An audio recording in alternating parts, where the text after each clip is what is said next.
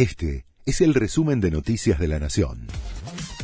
La Nación presenta los títulos del miércoles 8 de junio de 2022. La oposición pidió postergar el inicio de la sesión por la boleta única. En vez de a las 10, pide que pase a las 14 horas.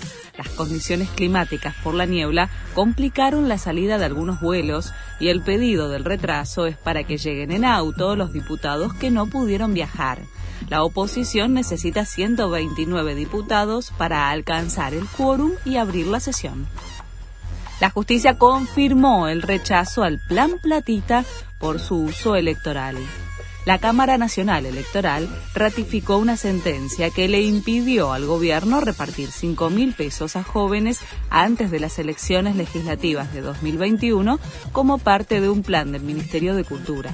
Formaba parte de una estrategia que se conoció como Plan Platita y los jueces lo cuestionaron por proselitista. Pidieron el arresto de Sebastián Villa por abuso sexual. El futbolista colombiano está imputado en una causa que se inició tras la denuncia por violación presentada por una mujer que había mantenido una relación sentimental con Villa. Ahora el juez de garantías tiene un plazo de cinco días hábiles para resolver si hace o no lugar al pedido de la representante del Ministerio Público. Pánico en Berlín.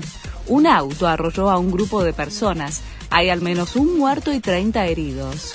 El conductor quedó detenido bajo custodia. Las autoridades investigan si se trató de un atentado o de un accidente. Todo listo para Boca Ferro. El partido por los 16 avos de final de la Copa Argentina se juega en La Rioja a partir de las 4 de la tarde frente a 30.000 personas que agotaron las entradas. El ganador se medirá con el vencedor del cruce entre Racing y Agropecuario que jugarán hoy a las 8 de la noche. Este fue el resumen de Noticias de la Nación.